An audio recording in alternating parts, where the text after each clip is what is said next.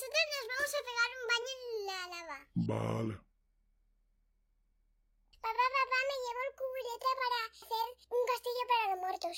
Venga, ir a jugar. Hola, ¿qué tal? ¿Cómo va el verano? Aquí me tenéis, sufriendo calor con lectura ligera.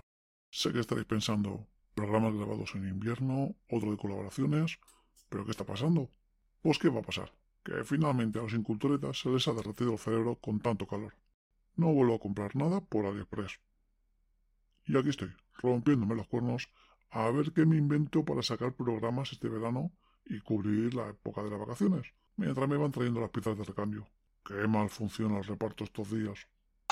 ¡Eh! ¿Pero qué estoy haciendo? No pipis de lava. Me vais a quemar el libro.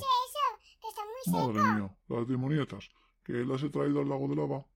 Como no tengo colegio y aún falta medio verano, eso sí es una tortura. Y no lo que hacemos en el infierno. Puf. Pues nada, nada. Como estoy aquí leyendo historias, he pensado, oye, si a los de la tele le vale hacer programas recopilatorios, ¿por qué no juntamos las ficciones sonoras y los audiolibros que hemos ido grabando este año? Con eso, tenéis suficiente para pasar el verano hasta que los inculturetas me pasen la ITV. Ale, a disfrutar de los relatos y del verano. Hasta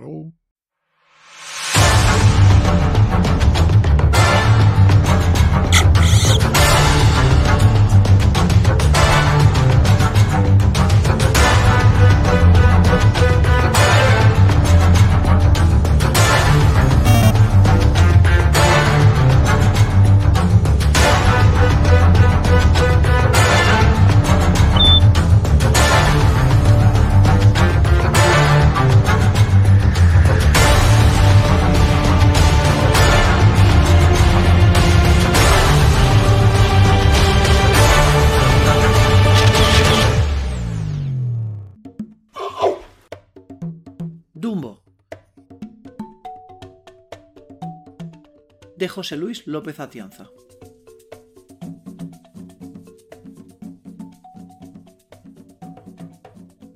Era ya la época más calurosa del año, la de la sequía.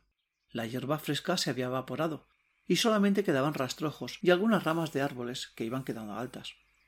Dumbo, no el de orejas grandes, papá, mamá y algunos elefantes ancianos se estaban preparando para iniciar el viaje, que después de miles de kilómetros los llevaría a donde abundan los pastos frescos. El chaval estaba ilusionado. Iba a realizar el viaje de su vida con su familia, sobre todo con el abuelo. El pobre tenía ya tantas arrugas que si les tiraban la piel se podría tapizar un campo de fútbol. No paraba de saltar de alegría y darle empujones para que jugara con él. Su padre, muy serio, le empujaba con la trompa hacia un puñado de hierba que había acumulado en el suelo, para que llenara la panza ante el duro viaje que les esperaba. Una vez terminado el llantar, se dirigieron al río para hacer lo mismo con el agua. No sabían si encontrarían más. Cuando el sol dejó de calentar, emprendieron el viaje.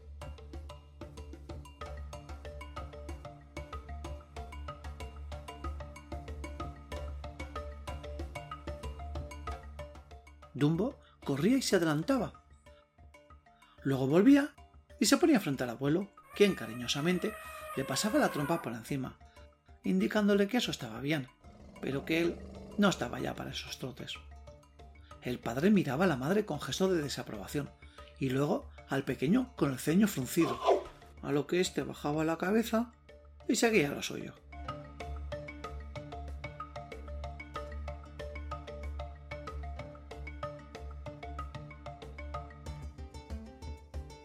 Al quinto día ya habían recorrido unos 300 kilómetros y el pequeño elefante había cambiado de actitud.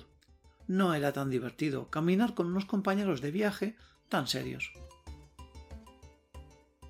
En esos pensamientos estaba cuando vio que el abuelo se separaba del grupo y tomaba otro camino muy bien definido, lleno de piedras, y a lo lejos le llamó la atención una curva muy pronunciada. Dumbo al verlo intentó seguir su misma ruta. No pudo. Su padre se interpuso y con la cabeza le negó. Luego con la trompa le indicó que debía seguir el camino de antes. El abuelo se alejaba.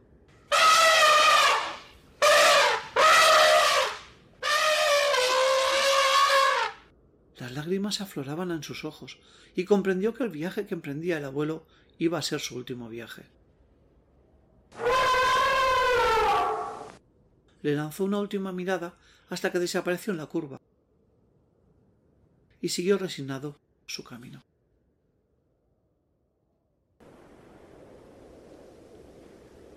Serían las cinco de la madrugada cuando el balanceo del barco fue aminorando. Los sudores fríos eran cada vez mayores.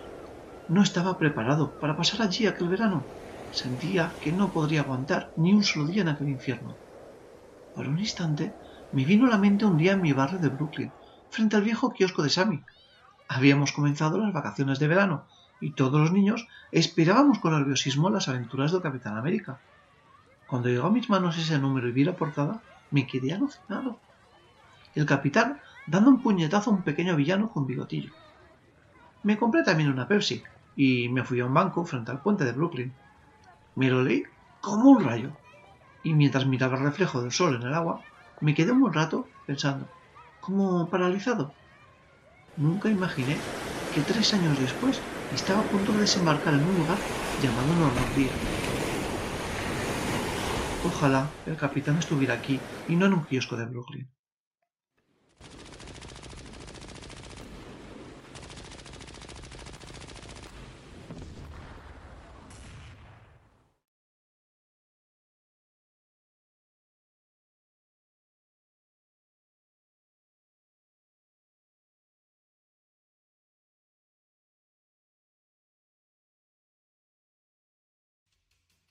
Tras una semana sufriendo el acoso imparable de un licántropo, la población de la aldea ha mermado.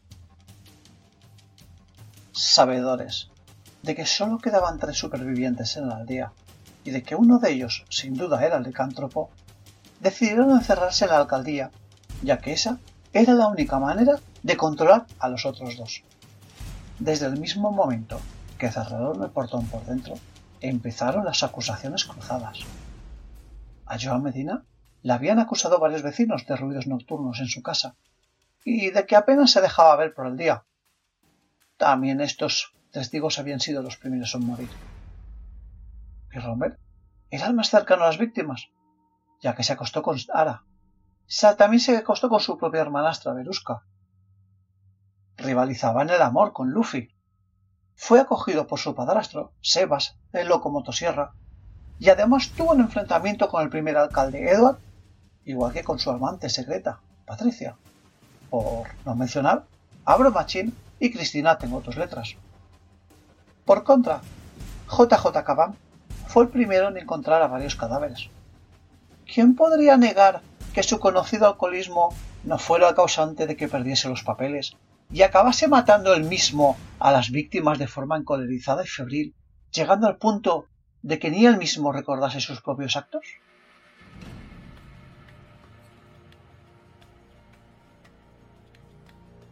Todos tenían motivos, y todos eran culpables según las pruebas, en mayor o en menor medida. No olvidemos que no todas las víctimas sufrieron ataques violentos.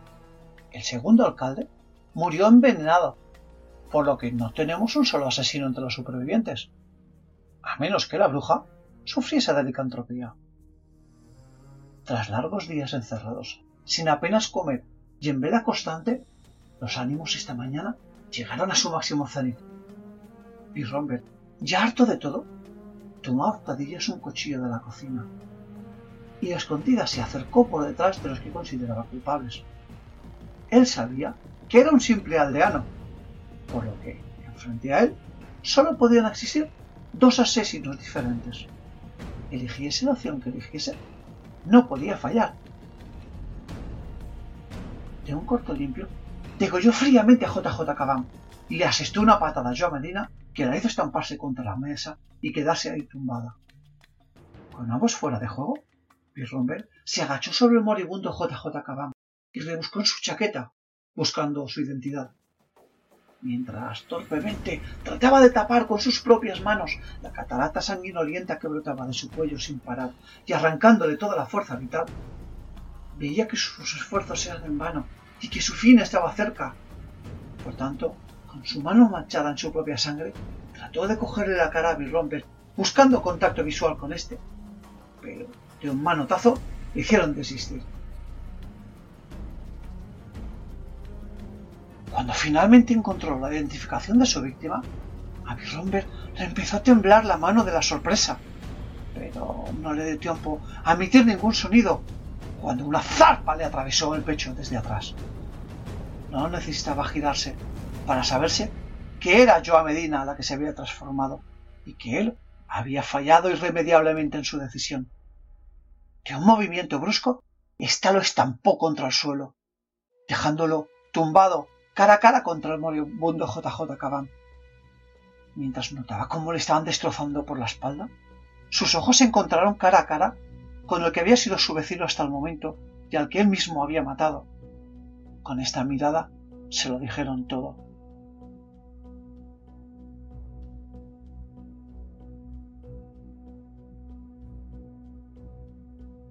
Mientras estaba dando un festín con sus últimas víctimas, yo a Medina sabía que el alba seguiría saliendo.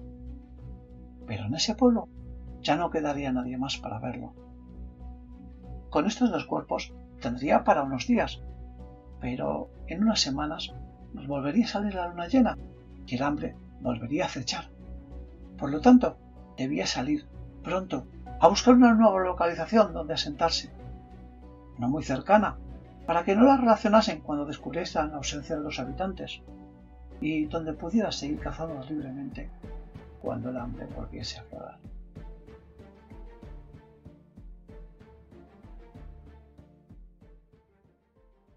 Todo es infinito. Fueron las únicas palabras que pronunció antes de desaparecer. Su presencia y lo que dijo me hizo retroceder en mi memoria tiempo atrás. Solía pasear por los jardines, por un laberinto de cipreses de diferentes formas y tamaños. Caminaba entre hojas secas e intentaba recordar en qué momento llegué hasta allí. Mi memoria se desvanecía cada vez que lo intentaba sin llegar a comprender. Fue entonces cuando sentí una presencia familiar. Volví la cabeza y allí estaba, parado frente a mí, sujetando su reloj de bolsillo, un mismo yo, un reflejo de mí, y mirándome fijamente, pronunció estas palabras. Todo es infinito. Fue entonces cuando desperté, y mirando debajo de mi cama, cogí una caja. La abrí y allí estaba, mi reloj de bolsillo, el que solía utilizar durante mis viajes en el tiempo.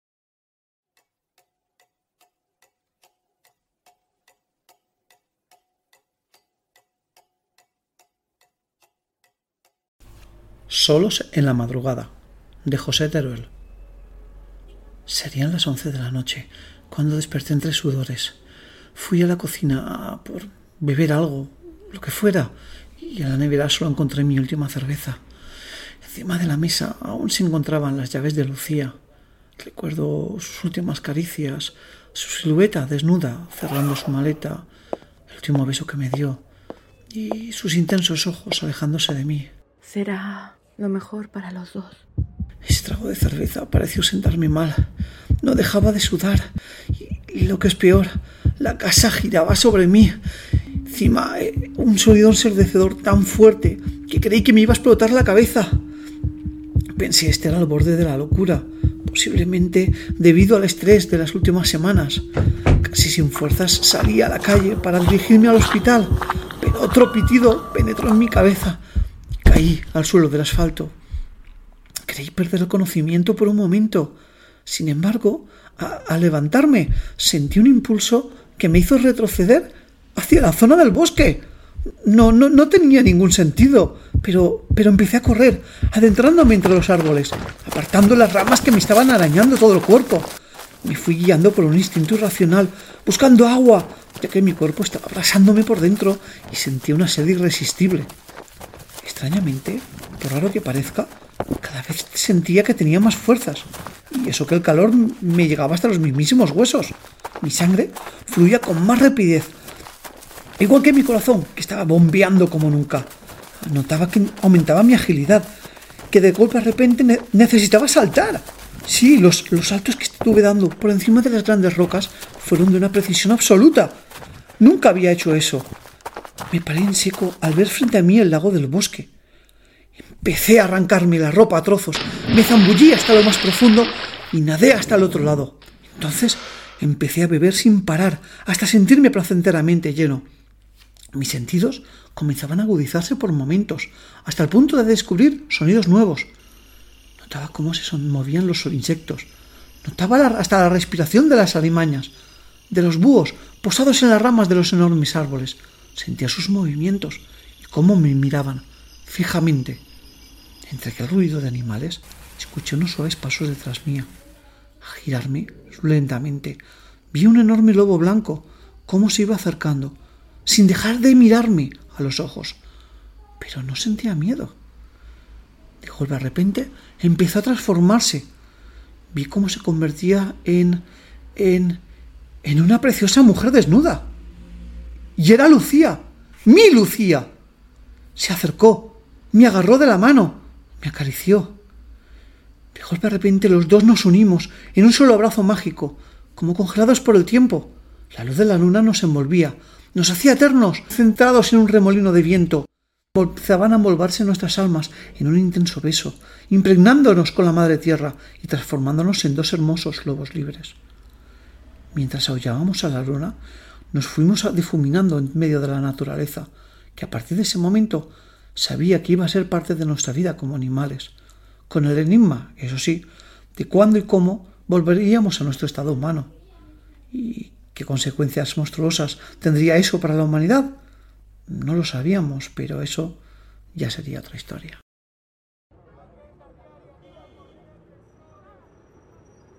Sombras en la ciudad de José Teruel esa noche terminé más temprano del trabajo, pero no me apetecía encerrarme en casa yo solo, así que decidí entrar en un bar que hay en la calle anterior de mi casa, con la intención de socializar un poco, ya que tenía tiempo hasta la hora de la cena. Y justo cuando iba a cruzar la puerta, comenzó a llover fuertemente. Refugiado en la entrada del local, me acicalé un poco como pude, Dos mujeres vestidas de motera pasaron enfrente mía y me miraban burlonamente. Bienvenido, forastero. ¿Vienes de la piscina? me dijo la que llevaba una bandana en la cabeza. Anda, vaya. No sabía que fuera noche de monólogos. Espero que al menos venga algún humorista que tenga puta gracia. Medio empapado, corrí directo a sentarme en la barra. Buenas tardes. ¿Qué le pongo? ¿Me puedes poner una cerveza? Y, tras pedirle al camarero, amenicé la espera de mi comanda, repasando los parroquianos que allí habían. Las dos mujeres que me habían dado la bienvenida estaban en una esquina. Sabiéndose con público, se miraron con complicidad y se dieron un beso apasionado. Aquí tiene su pedido. Volví la cabeza al sentir la presencia del camarero trayéndome mi cerveza. Espere un momento, que le pongo algo para picar. A mi izquierda en la máquina del pinball, una especie de gigante no paraba de propinarle golpes cada vez que perdía la partida. ¡Ey, el del pinball! No le des tan fuerte, que lo vas a romper. Sentado, junto a la ventana, un cura leía el periódico, mirando de reojo al gigante cada vez que éste pegaba un golpe. No sé si fue porque me había mojado al entrar, pero cada vez empezaba a sentir más frío. El gigante no paraba de golpear a la máquina y profería maldiciones absorto en su juego. Oye, ¿quieres dejar de pegarle golpes? El camarero, harto ya de tantos golpes, se acercó a llamarle la atención, y al ver que no le prestaba atención, le tocó la espalda. Estoy diciendo que pares. Inmediatamente se electrocutó y cayó al suelo. Yo no daba crédito a lo que estaba sucediendo. Miré hacia atrás y ningún cliente se inmutó. Era como si la gente de aquel bar estuviera hipnotizada, como si un velo demoníaco no les permitiese ver lo que estaba ocurriendo de verdad. El gigante continuaba como si nada jugando a la máquina. Yo intenté ayudar al camarero, pero ya no había nada que hacer. Era un esqueleto humeante. Noté que alguien se levantó y se plantó delante mía. Al levantar la cabeza... Atrás, chico, te has metido en la boca del lobo. Vi que era el cura. Deja que yo me encargue de esto. El cura fue acercándose, decidido al gigante. Mira quién tenemos aquí. En ese momento, todo el mundo en el bar guardó silencio. pese a que no podían ver lo que estaba ocurriendo en realidad a su alrededor, era como si percibiesen las chispas que estaban brotando entre el párroco y el demonio. Largo tiempo sin vernos, hijo del infierno. Por fin te encuentro, cura. No sabía que siguieses buscándome. ¿Cuántos años hace ya? Tener a todo un señor de la oscuridad tantos años pensando en mí, que no soy más que un humilde párroco, hará que me sonroje. El cura, solamente armado con una cruz, se enfrentó al demonio. En nombre de la luz y de todo lo que es sagrado, yo te ordeno a que desaparezcas y vuelvas al agujero infernal del que nunca debiste salir. La cruz empezó a brillar al compás de los rezos del párroco. ¿Sabes? Después de tantos años, Ya no tienes poder contra mí. De un zarpazo le arrancó la cruz de las manos y la envió a la otra punta del bar. Cogió del cuello al cura shh, no tiembles. y corrió la misma suerte que el camarero. Al caer al suelo, se le desprendió de su dedo huesudo un anillo. Nadie más que yo pareció darse cuenta de esto, y el gigante seguía jugando tranquilamente a la máquina. Al tocar el anillo, noté que aún estaba caliente, por lo que me lo guardé en el bolsillo. En ese momento sentí en mi cuello unos cálidos labios que me besaban. Hola de nuevo, guapo. ¿Me das ese anillo? Era la mujer de la bandana. Perdonad, chicas, pero tenemos que llamar a la policía, No te preocupes. Ya no podemos hacer nada por ello. dijo, mirando la humeante calavera del cura. Mejor dame el anillo y lo cuidaré yo, ¿vale? Pero este anillo no es vuestro. En ese mismo momento, las dos chicas me rodearon. Sus caras empezaron a cambiar. Cada vez eran más pálidas, más delgadas, como seres salidos de otro mundo. Danos el anillo. Me mostraban unos colmillos como cuchillas que podrían destrozarme. Gracias, chicas, gracias. Pero de este asunto, yo me encargo. Dijo el gigante al volverse. Y empezó a acercarse a mí lentamente. Su aspecto era tenebroso, de unos dos metros de altura. Iba totalmente vestido de negro. El pelo era largo, con una barba que terminaba en unas trenzas, y portaba un medallón colgado en el pecho con una estrella de cinco puntas y la letra R en el centro. Chicas volvieron a su aspecto normal. Me miraron por última vez y sonrieron de forma malévola. Adiós, forastero. Te quedas en buenas manos. Sé que nos echarás en falta. sentenciaron antes de salir por la puerta. Aquella bestia negra y yo nos quedamos solos, con los esqueletos por únicos espectadores. Se acercó a mi cara y su voz de ultratumba me avisó. Elegiste un mal día para tomar una cerveza, chico. Dame el anillo y lárgate. Entonces, como por arte de magia, empezaron a salir unos haces de luz por todas las paredes. Al gigante le cambió rápidamente la cara, y esa sonrisa de satisfacción macabra que tenía se le tornó en una mueca estúpida de impotencia. Suelta ya el anillo. me gritó el gigante desesperado. Se abalanzó sobre mí, pero a pesar de que había empezado a correr, sus pasos empezaron a volverse más lentos, como a cámara lenta, y cuando su mano estaba a escasos centímetros de mi cara, se quedó parado, congelado en el aire a medio salto. Me fijé en el reloj del bar, cómo se volvía loco. Las manecillas empezaban a dar vueltas. Me acerqué para asegurarme de que no fuera un efecto óptico. Revisé mi reloj de pulsera y estaba haciendo exactamente lo mismo. De repente, la luz lo inundó todo. El bar desapareció y me encontré solo en unos jardines de castillo. No daba crédito a todo lo que me estaba pasando. Hola, chico. ¿Te encuentras bien? Un hombre, con un reloj de bolsillo en la mano, apareció de la nada. ¿Dónde estoy? ¿Y quién es usted? Estás en mis posesiones y soy un viajero del tiempo que te acaba de salvar la vida. Justo detrás del hombre enigmático aparecieron dos lobos, que se fueron convirtiendo en un hombre y una mujer. ¿Y vosotros? ¿Quiénes sois? Te presento a mis dos socios. Perdona su desnudez. Son así de naturales. Poneos algo, chicos. Estamos ante la presencia del descendiente del mago Merlín.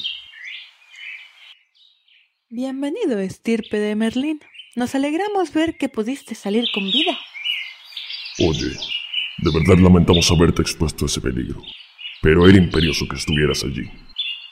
Solo podías recuperar el anillo en el momento que muriera su anterior dueño, y debías hacerlo antes de que los seres del infierno se hicieran con él. Ahora, el anillo os pertenece, y solamente obedecerá a vuestra voluntad hasta el día en que fallezcáis. ¿Cómo? Seres demoníacos que te calcinan nada más tocarte. Castillos imponentes que aparecen de la nada. Viajeros en el tiempo y licántropos que mudan a placer. ¿Y yo era descendiente de Merlín, el místico mago? Todo eso en un mismo día era demasiada información que procesar. Ah, y el anillo. Fue otra de las grandes fuerzas mágicas que empezarían a llegar a mi vida. Pero eso, como suele decirse, ya será otra historia.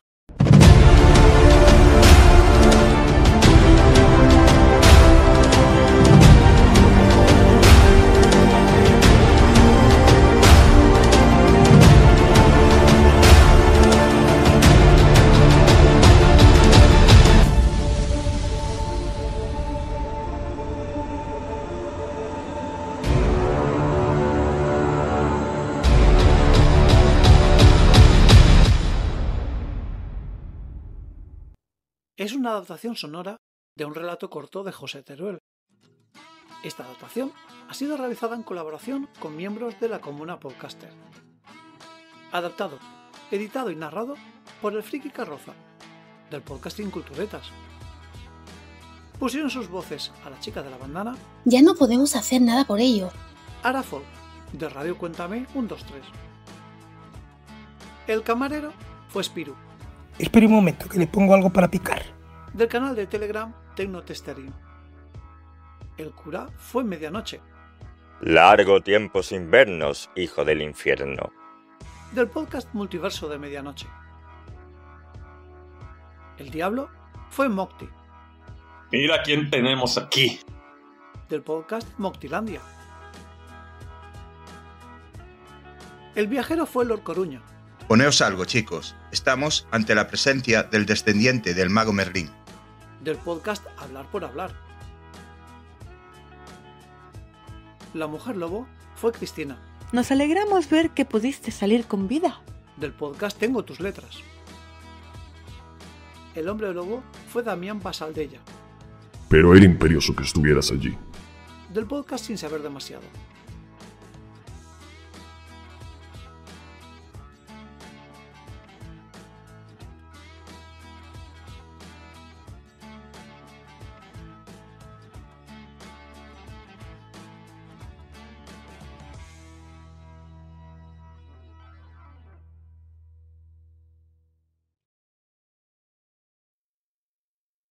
Sueños de Miguel Costa. Estábamos a principios de junio y hacía bastante calor. Ana estaba preparando el viaje, pues habíamos conseguido un dinero extra que bien nos supo a gloria y pensé que nos lo merecíamos.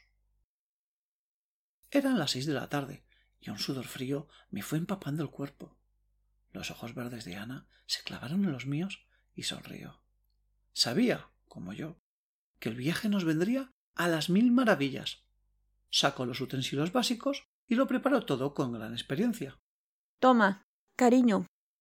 Tras mirarme pícaramente, me ofreció el veneno. Yo accedí ansioso. Cuando noté la heroína correr por mis venas, un nuevo mundo apareció en mi mente. Un universo de sueños que me atrapaba con sus manos de mil dedos y me soltaba al vacío. La oscuridad se intensifica, pensé. Frente a mí la muerte sonreía. Debajo de mi cama. Papá hacía rato que me había contado un cuento. Me dio un beso de buenas noches y tras arroparme se marchó. Normalmente eso me tranquiliza y me ayuda a conciliar el sueño, pero esa noche había tormenta. El golpear de la lluvia en mi ventana me mantenía despierto, y con el último trueno que retumbó, me pareció sentir algo moverse debajo de mi cama. Mi mamá no dejaba que Bobby se metiera a dormir en mi habitación. Luego me llena la colcha de pelos, decía. Cautelosamente me asomé por el borde de mi cama. Apenas veía nada y en el fondo agradecí que la oscuridad no me dejase ver claramente.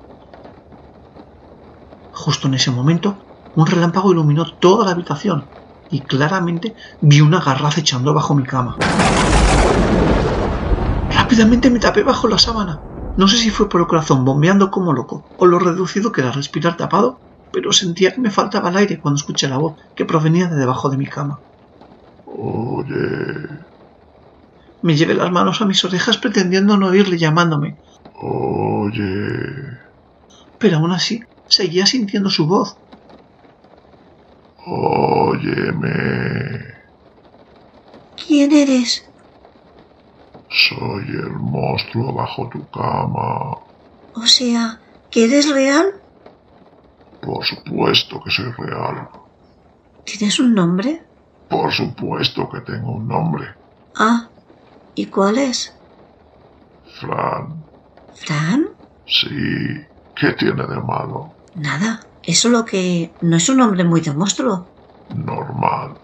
Mis padres no querían que me convirtiera en un monstruo. ¿En serio? ¿Y qué querían que fueras? Dentista. ¿Un monstruo dentista? Eso es gracioso. Contesté con una sonrisa, imaginando la cómica escena de un monstruo vestido en bata blanca. ¿Qué quieren tus padres que seas? No lo sé. Oye, Fran, Sí.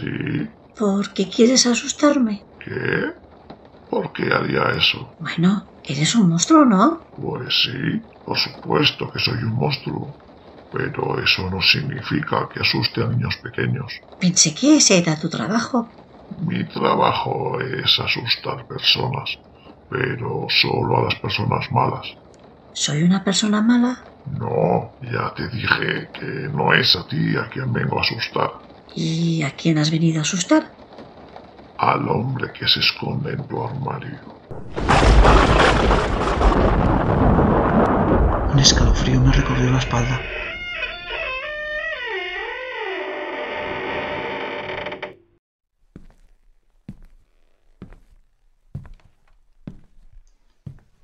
No me atreví a echar un vistazo a través de las sábanas. Las pisadas se detuvieron y noté una respiración pesada a mi lado. Apreté mis ojos con fuerza. El santuario cálido de mis sábanas desapareció de un tirón. Me hice un ovillo, abrazando mis rodillas, y me preparé para lo peor.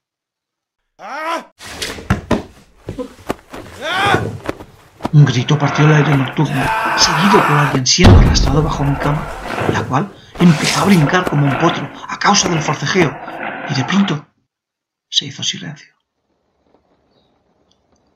Al llegar mis padres a la habitación y encender la luz, pudieron ver mi cama totalmente movida de su lugar.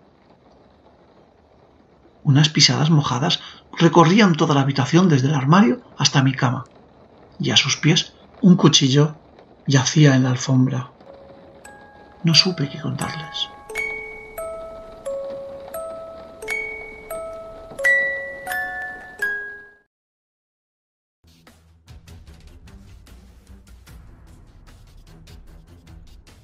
Pasaron los años y el reino se colmó de sombras. La oscuridad gobernó la escuela de hechiceros y la luz dio paso a las tinieblas. Eran tiempos del apocalipsis. Los enemigos despavoridos huyeron hacia las montañas. Luchar contra las bestias no tenía ningún sentido. Sin embargo, cuando entre tinieblas alcé mi espada hacia el cielo, supe sin dudarlo que mi Dios me había bendecido y que todos los seres humanos y los seres de luz debían ser exterminados. Pronto retornarían las crueles batallas bajo la luz de la luna roja. Sonreí. Cerré el libro de literatura fantástica que estaba leyendo y observé por largo tiempo las palmeras desde mi balcón, confinado como estaba en la vivienda desde que había comenzado la pandemia. Un justo castigo de la naturaleza al ser humano. Ahora todo estaba más tranquilo y el aire olía algo mejor.